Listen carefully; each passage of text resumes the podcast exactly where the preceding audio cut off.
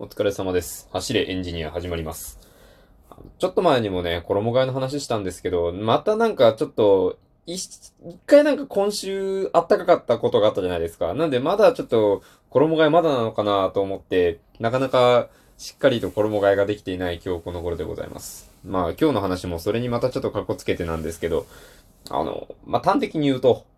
服を買いに行く服がないっていう話なんですよね。これはなんかよくあるオタクとかその引きこもりとかのなんかその話であるんですよ。その服を買いに行くための服がないっていう。まあね、これ、もちろんわかるとは思うんですけど、別に何も服がないわけじゃないんですよ。家で全裸なわけないんで、外に出る服はあるんですけど、なんて言うんですかね、あの、自分が求めているレベルのおしゃれができるような店に入るための服がないってことなんですよね。あの、別に、まあ、例えばね、そういうこうなんかおしゃれなお店があるとするじゃないですか。僕はね、あの、服をね、全然ちゃんと買わないので、おしゃれなお店の名前がわかんないんだ。申し訳ない。だから、あの、おしゃれなお店としておきます。だからそのおしゃれなお店に入ろうと思ったら、それ相応のドレスコードはないですけど、それ相応の格好をしてないとやっぱ入れないんですよね。別に、門前払いはされたりしないと思うんですけど、なんか、あまりにもイモい格好してたら、なんか、そぐわないですよね。なんか、わかりますかね？わかると思うんですけど、その、なんか、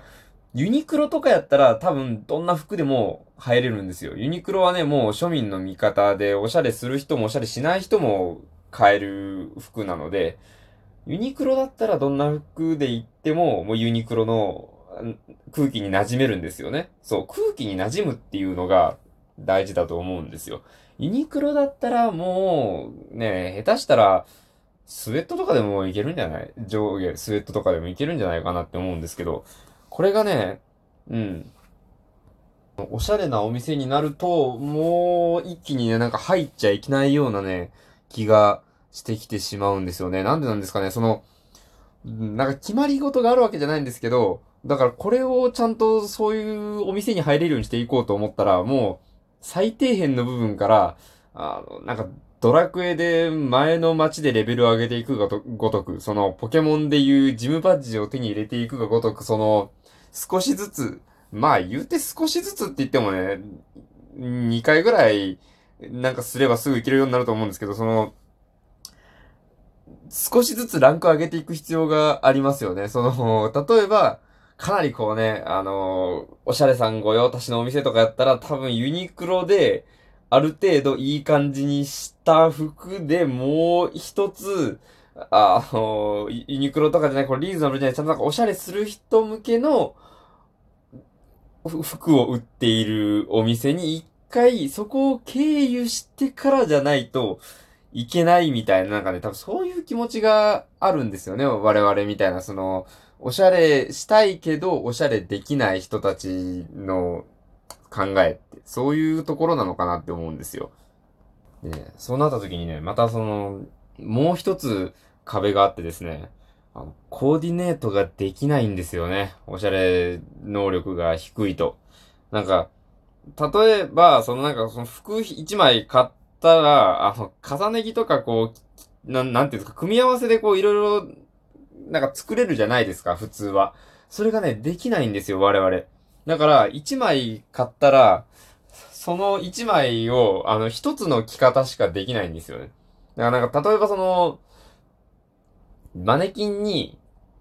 いろいろ着せてあるじゃないですか。あの、一通りのこの、例みたいなのが着せてありますよね。あれセットで買うと、あの組み合わせしかできないです。はい。そうなんですよ。あの組み合わせしかできないから、セットで買うとね、コスパが悪いんですよね。そのセットで買ったやつは、要はもう、お店が言ってるぐらいだからもう絶対間違いないじゃないですか。よほどね、その、本人自体に似合わないとか、まあ髪型とかね、あると思いますけど、うん、全く似合わないってことはないと思うんですよ。それである程度いけると思うんですけど、その服をね、手持ちの何と組み合わせたら他になんかうまい感じになるのかっていうのがね、これわかんないんですよね。なんかね、今の世界、このネットが便利なのでネットで調べるじゃないですか。ネットで調べても、なんか、色味は、なんか、似たような感じで合わせて見るものの、なんかこの、ネットの方に載ってる写真となんか違うんだよな、みたいな。なんか、全く同じ服なわけないじゃないですか。だからその微妙に模様が違うとか、微妙に形状が違う、なんか襟の形が違うとかなんだと思うんですけど、そのなんか微妙なものの積み重ねによって、なんかこれ全然違くないみたいな、なんか、パッと見同じような感じするけど、仕上がったものが全く違いますよね みたいな感じになっちゃうんですよ。だからね、難しい。もうね、これ全然、だから、服の組み合わせとか、そのなんかコーディネートのレパートリーっていうんですか、もう横文字ばっかであれなんですけど、なんかそういうのがね、全く引き出しが増えない。だからもうひたすら、冬場も、もう、ね、あの、シャツ、なんか、シャツ1枚着て、その上にもう、ただひたすら分厚いダウンを着るだけみたいなね。なもう、脱いだらもう、下は普通に長袖のシャツだけみたいな。そんななりかねないんですよ。だからね、どうやったらセンス磨けるのか本当教えてほしい。うん。なんか、おしゃれな人、まあ、あの、彼女と服を買いに行ったりした時とかは、自分で選びはするものの、自分で選ぶときに、これおかしくないよね、みたいな確認を取るんですよ。自分に自信がないので、おしゃれに関しては本当に自信がないので、これいいと思うんだけど、これはおかしくないよね、みたいな。もうね、確認取らなきゃいけないぐらいなんですよ。だからもうなんか、もう本当一回ね、